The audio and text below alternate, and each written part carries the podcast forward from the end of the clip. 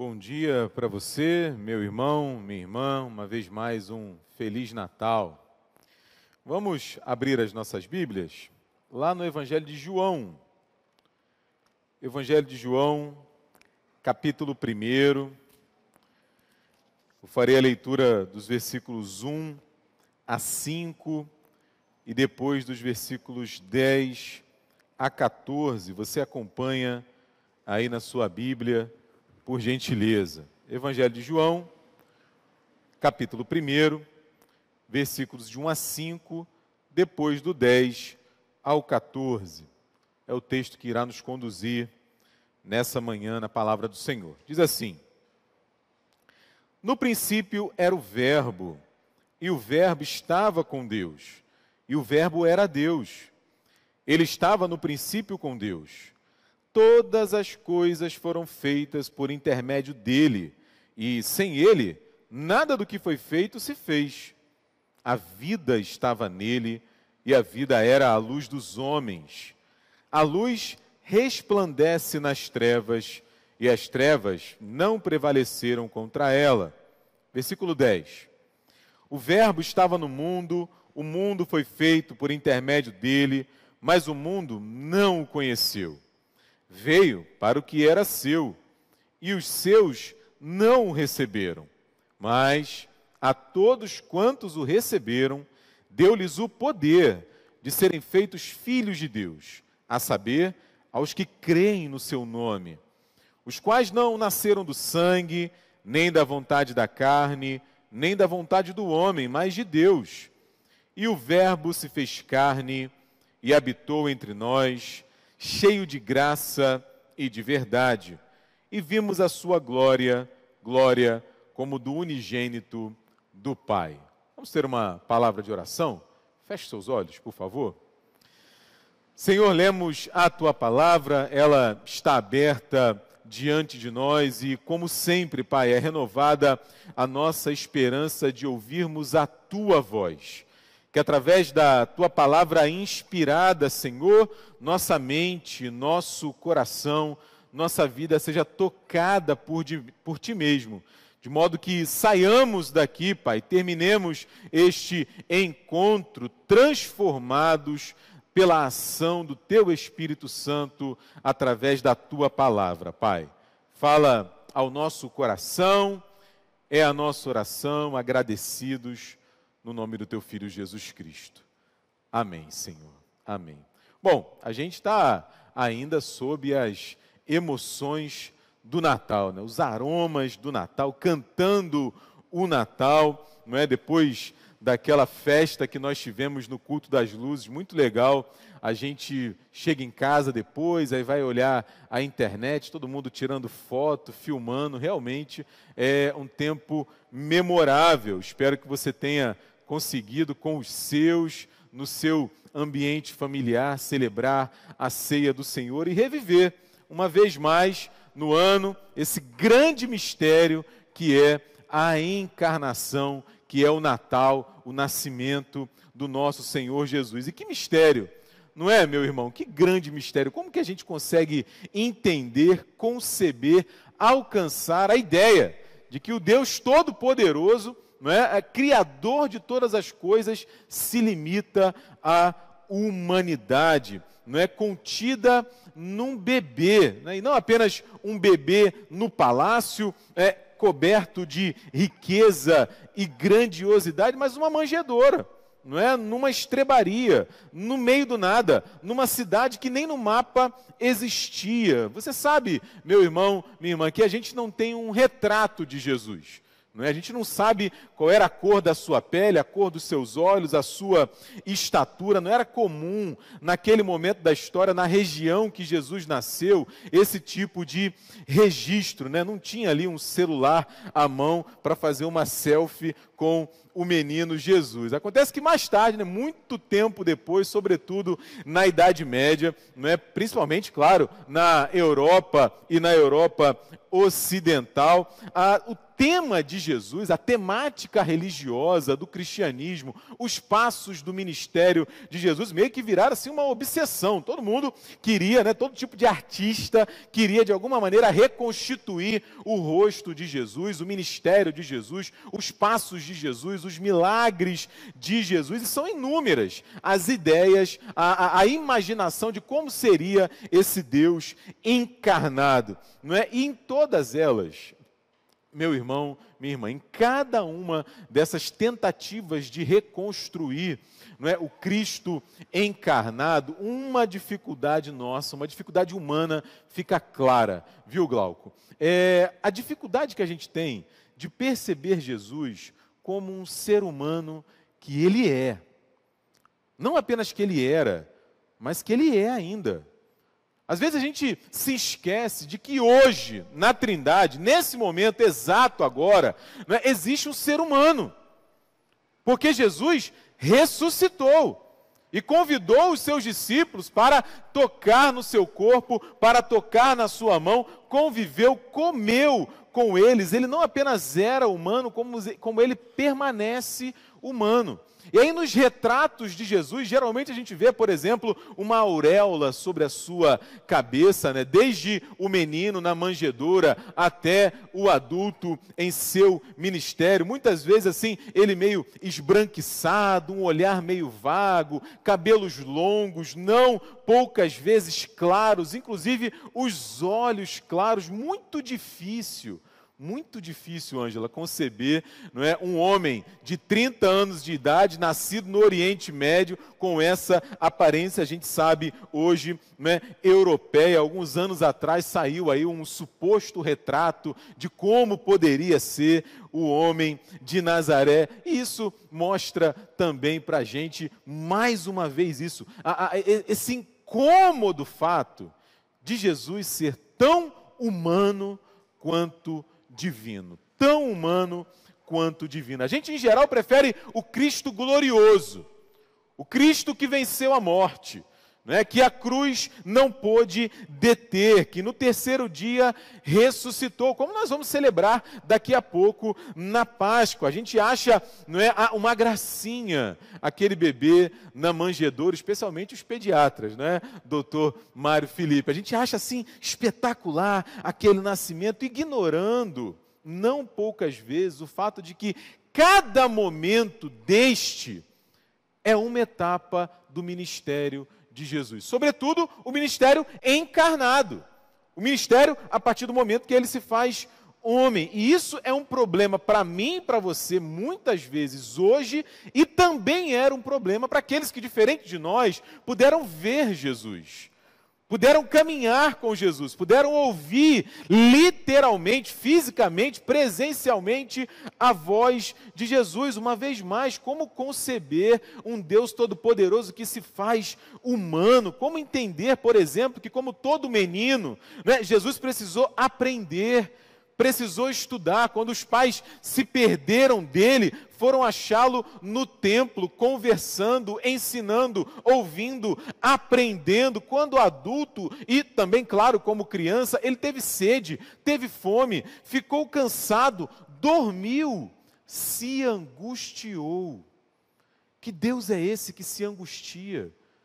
Que Deus é esse que, ao receber a notícia da morte de um amigo, como nós acabamos de orar aqui por uma família que perdeu um ente querido, chora, mesmo sabendo que instantes depois, um tempo depois, iria ressuscitá-lo, trazê-lo de volta à vida, ainda assim, ele chora. Que Deus é esse que, quando percebe que vai morrer, se angustia, a ponto de solicitar, de pedir, de expressar claramente: ah, fiquem comigo, não me deixem só, velem comigo.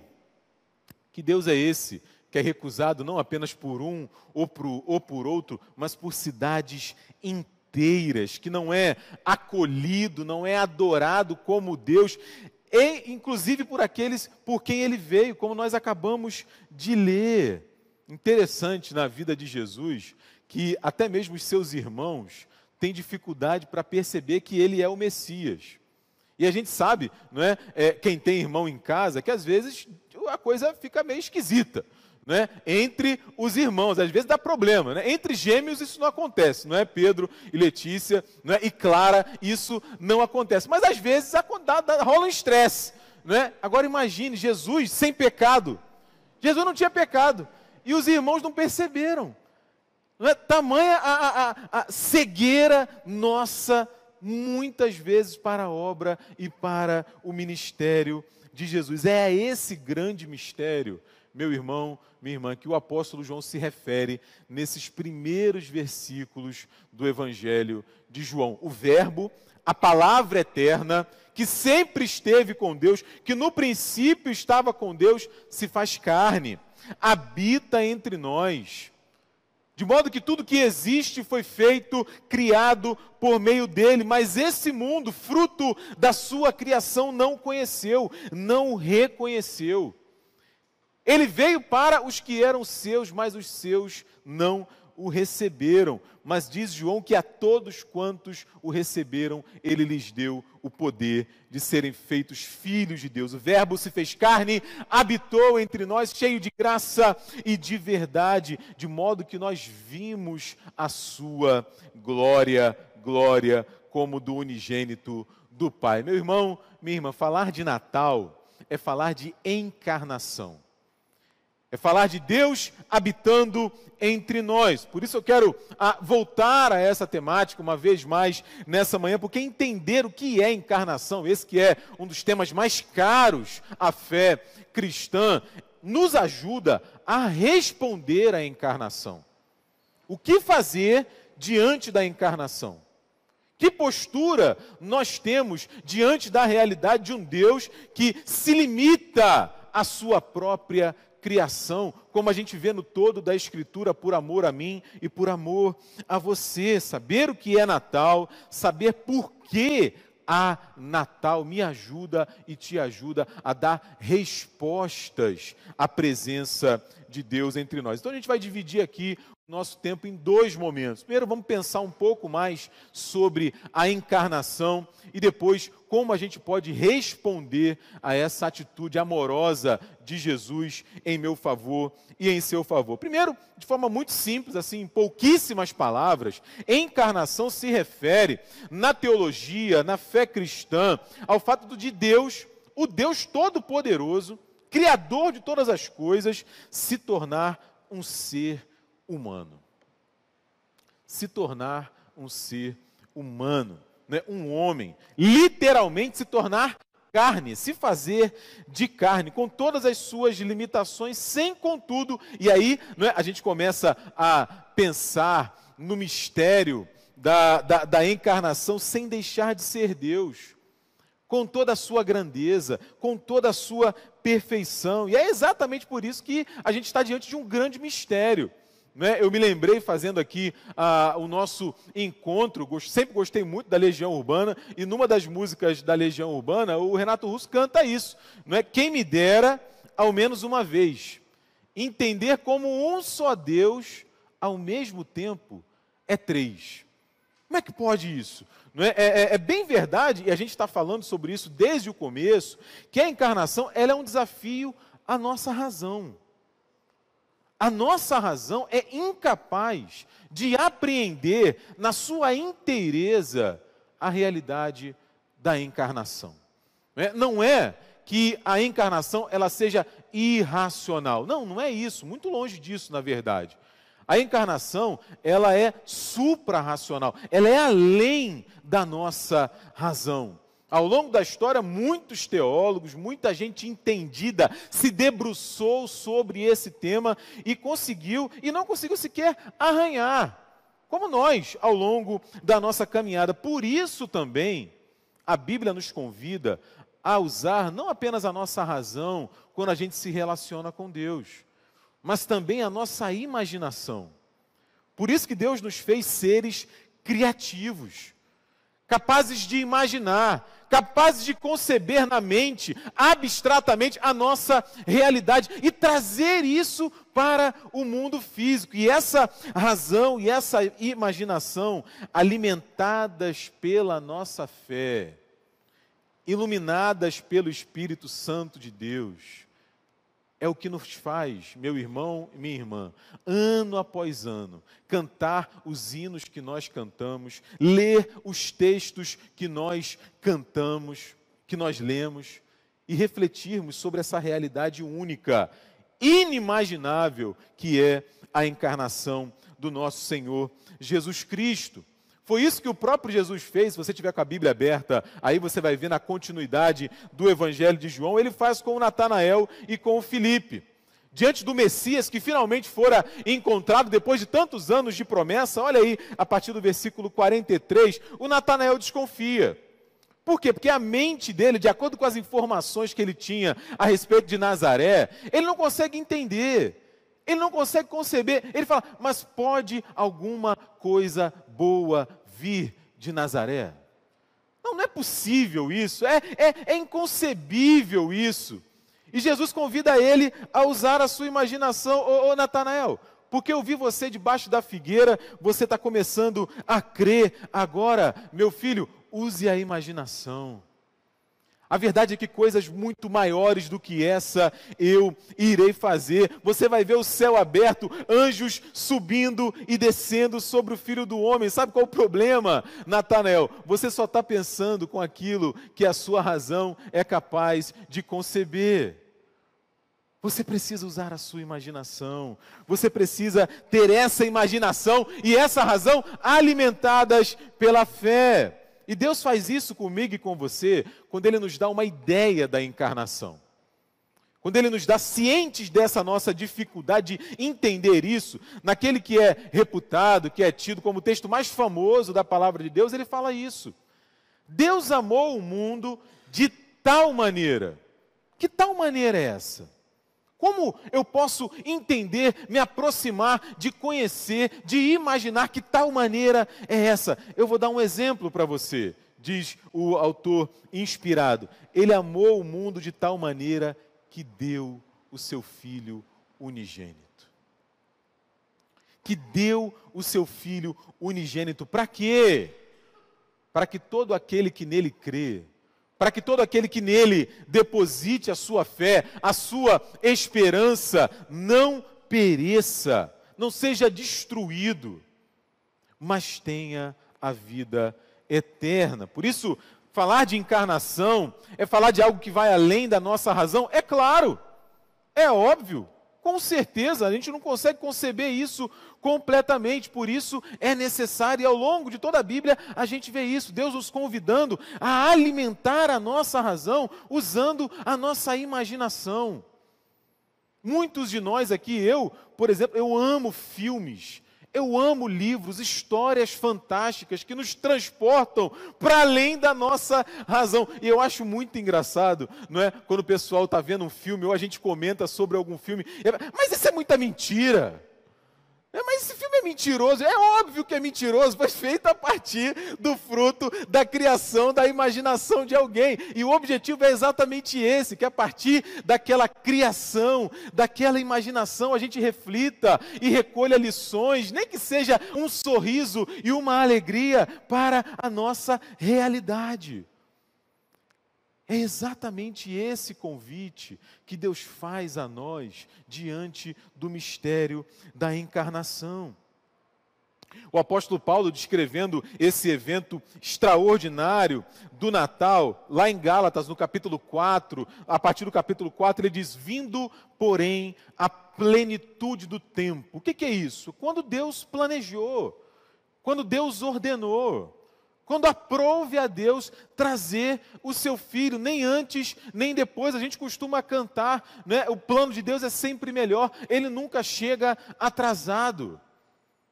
Ele nunca chega atrasado. Deus enviou o seu filho, nascido de mulher, nascido sob a lei, para resgatar os que estavam sob a lei, a fim de que nós recebêssemos a adoção de filhos. É impressionante isso. Quando a gente fala da encarnação, a gente fala do compromisso de Deus consigo mesmo, com a Sua palavra, com as Suas promessas. Pense, por exemplo, meu irmão, minha irmã, em Abraão. Quão distante Abraão está da promessa do Messias. Pense em Moisés, pense em Davi, pense nos profetas. Quão distante eles estão do Messias, mas a promessa se cumpre. A promessa se cumpre. Esse filho nasce a partir do milagre da concepção, através do Espírito Santo. É interessante que ele nasce menino, ele nasce indefeso, nasce né, é, precisando de cuidados, nasce sob a lei. Ele não nasce com 33 anos, seria fantástico, né? Se Jesus surgisse de repente, assim, né, já fosse para a cruz, morresse, ressuscitasse, né, e no Shazam tivesse tudo resolvido, ou simplesmente que ele nascesse como um bebê e imediatamente fosse imolado, crucificado, ou é, é, é, é, sacrificado, como se apenas o seu sangue importasse. Não é assim. Não é assim ele cumpre cada momento determinado pelo próprio Deus, para que eu e você não estivéssemos, não ficássemos órfãos. Ainda que eventualmente os nossos pais não estejam mais aqui, nós não somos órfãos. Nós temos um pai, nós pertencemos à família de Deus. Tudo isso, meu irmão, minha irmã, fala da encarnação. Por isso, Jesus, por exemplo, não é, não é um grande profeta do passado. Ele não é um grande profeta do passado que, que renasceu, que ressurgiu ali no homem de Nazaré, que voltou à vida em absoluto, não. Nós acabamos de ler no texto diante de nós, ele é eterno, ele sempre esteve com o Pai. Quando entrou na nossa história, ele foi gerado pelo milagre do Espírito Santo. Ele não se torna Deus, como alguns disseram no início da igreja. Não, ele é o Verbo vivo, encarnado, é? sempre existiu. Olha isso, não é? Ah, ele não se parece com Deus. Não, veja bem, é, não é que ele é Deus, é? ele, ele se parece com Deus, de modo algum, meu irmão, minha irmã, de modo algum. É? O mesmo Paulo, escrevendo aos Colossenses, no capítulo 2, no versículo 9, ele fala que em Cristo habita corporalmente toda a plenitude da divindade. Não é, meu irmão, minha irmã, que Jesus, assim, ele tinha meio que uma dupla personalidade. É? Essa é interessante. Eu já ouvi essa. Não, olha só, é, é, quando ele está fazendo um milagre, multiplicando os pães, né, ressuscitando o filho da viúva, aí ele é Deus. Aí ele é Deus. Naquele momento ele é Deus. Né, mas quando ele está chorando ali a morte do seu amigo, quando ele está com sono, com fome, cansado, aí não, aí ele é homem. Não é como se ele né, é, tivesse um, um, reloginho igual do Ben 10, né, Davi? Né, que ele bate no relógio e de repente ele se transforma em Deus. Como assim? Todas essas ideias equivocadas a respeito de Deus têm a ver exatamente com a nossa dificuldade de entender a encarnação. De entender ao mesmo tempo habitando ali no homem de Nazaré, no menino na manjedoura, o Alfa e o Ômega, o princípio e o fim, aquele por quem foram feitas todas as coisas cuja história permanece nas suas mãos. Diego, extraordinário isso, maravilhoso é saber da encarnação, que Ele é o Deus encarnado, lembrar que a minha razão não dá conta disso, eu preciso usar a minha imaginação, alimentada pela minha fé. Agora, qual é a resposta que eu dou a isso? Qual é a resposta que eu e você damos a essa realidade? Sem dúvida, meu irmão, minha irmã, não, não haveria tempo suficiente para nós ficarmos aqui e conversarmos sobre isso. Por isso, eu decidi, né, arbitrariamente, claro, falar sobre três respostas que nós podemos dar à encarnação. Três respostas que nós podemos dar à, à realidade do homem Deus. E a primeira, meu irmão, minha irmã, é exatamente, a gente já leu aqui no texto diante de nós, tem a ver com a gente abraçar, abraçar o chamado de Cristo a cada um de nós abraçar o chamado de Cristo a cada um de nós. Porque, veja, Veja bem, se encarnação é tudo isso que a gente está falando aqui, e a gente sabe que não é só isso, é muito mais. É? Se encarnação é símbolo do amor, do cuidado de Deus em nosso favor, cumprindo promessas antigas feitas não apenas ao povo de Deus, mas a cada um de nós também. Se encarnação fala das portas abertas para a vida obediente de Jesus Cristo, obediente até a morte, morte de cruz, para a sua ressurreição, para o envio do Espírito Santo. O que, que eu e você podemos fazer além de responder abraçando esse feito de Deus em nosso favor, abraçando esse chamado. Quando a gente ouve, por exemplo, que ele veio para os que eram seus, ele veio para o seu povo, ele pregou para o seu povo, ele anunciou ao seu povo, mas o seu povo, Maria Luísa, não o recebeu. E aí ele diz: Mas a todos quantos o receberam, mas a todos quantos o abraçaram, ele lhe deu, lhes deu o poder de serem feitos filhos de Deus. Veja, a, o presbítero Eduardo lembrou na semana passada que nós estamos naquela época de fazer a revisão da nossa vida, não é isso? A gente olha para o ano que passou, as coisas boas que fizemos, as dificuldades que enfrentamos, o choro não é, que derramamos, os sorrisos que nós demos. E tem a galera do Excel, tem a galera da planilha, né? Ah, eu vou fazer isso em janeiro, em fevereiro, em março. Tem o pessoal que usa o, o tal do planner agora, já viu? O planner, é um negócio fantástico, gente. Tem uma canetinha para cada coisa que você vai fazer, não é isso? Maria Luísa é dessas, né? A rosa é para isso, o azul é para. Fantástico isso, gente. Extraordinário. A pergunta que fica é: nesses nossos planos, seja da planilha do Excel, seja do lettering, é isso? É isso, Maria Luísa? Lettering, né? seja daquela maneira diferente de escrever, aonde está? Aonde está a resposta ao chamado de Cristo na encarnação? Como eu tenho planejado a minha vida e a minha caminhada com Deus? No ano novo que vai entrar, aonde entra na minha agenda, Reverendo Duzi, aquilo que eu vou fazer para intencionalmente me relacionar, aprofundar a minha vida com Deus. Porque eu posso fazer planos espetaculares a respeito da minha profissão, da minha educação, da minha família, as viagens que eu vou fazer, o curso que eu vou fazer, a nova língua que eu vou aprender. Maravilhoso! Mas o Cristo encarnado continua me convidando a andar com Ele, a abraçar a encarnação. Ele continua dizendo: Vinde a mim, todos os que estáis cansados e sobrecarregados, e eu vos aliviarei. Sem dúvida que um emprego melhor, uma posição melhor, mais habilidades, mais saúde, vai nos ajudar no novo ano que começa.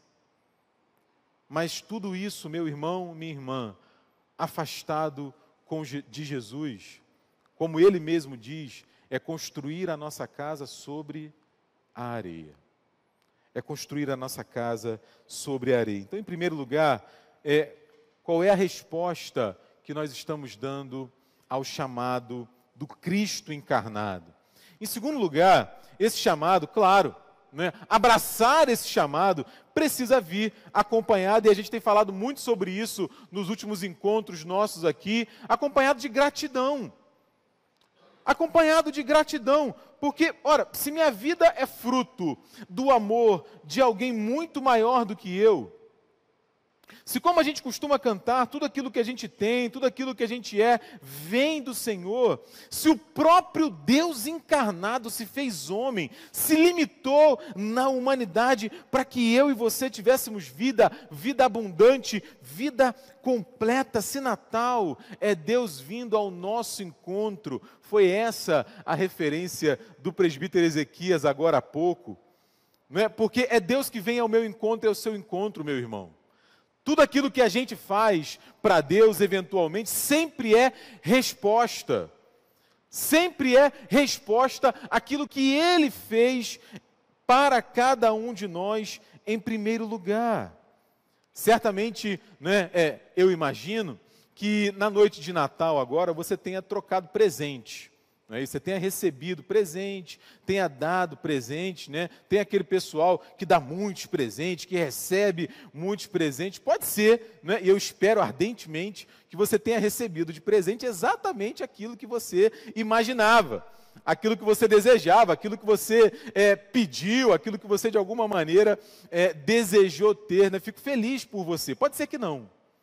Né? Pode ser que não, pode ser que você tenha recebido aquele embrulho bonito, mas não era, não é, presbítero Ezequias, exatamente aquilo que você, quando você recebeu, você pensou, meu Deus, e agora? Né? O que, que eu faço com isso? Né? É, sinto muito por você, mas independente disso, independente da nossa experiência ali na troca de presentes, cada um de nós recebeu um presente que nós jamais poderíamos imaginar o próprio Deus encarnado por amor em favor de cada um de nós.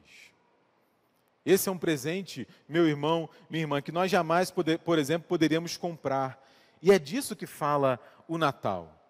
Diante de uma realidade dessa, a despeito de todas as circunstâncias ruins que eventualmente a gente enfrenta, a despeito dos dissabores, das decepções, ainda assim é possível viver em gratidão. Porque, como a gente diz e ouve muitas vezes, nossa, a nossa vida não é orientada pelas circunstâncias.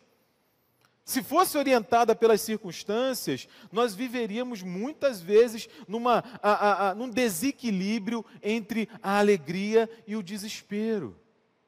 E a pergunta que fica é: eu tenho reconhecido isso na minha vida? Eu tenho reconhecido o favor de Deus imerecido em meu favor, em minha direção. De modo que eu posso acordar pela manhã, por exemplo, e dizer: Senhor, obrigado pela vida que tu me deste, Pai. A despeito de todas as suas lutas, de todo o choro que eventualmente eu tenho derramado, por quê? Porque o Senhor continua comigo. Em terceiro lugar, se a gente deve responder a esse chamado e fazer isso de modo agradecido, não há como, meu irmão, minha irmã, fazer isso sem uma vida coerente com a vida de Jesus. Porque alguém já falou, e eu gostei muito dessa assertiva, a, não dá para ser cristão só na teoria. Não existe cristianismo teórico. Existem filosofias, pensamentos, né? É, é, é, ideias, escolas de pensamento que são exclusivamente teóricas, né? servem para a gente exercitar a nossa mente. Mas não é possível viver um cristianismo teórico. Você vai se lembrar lá em Atos, no capítulo 11, os cristãos, né, os seguidores de Jesus estão em Antioquia. Ali, pela primeira vez, eles são chamados de cristãos. E eles são chamados de cristãos porque as pessoas que viam o comportamento deles lembravam do comportamento de Jesus.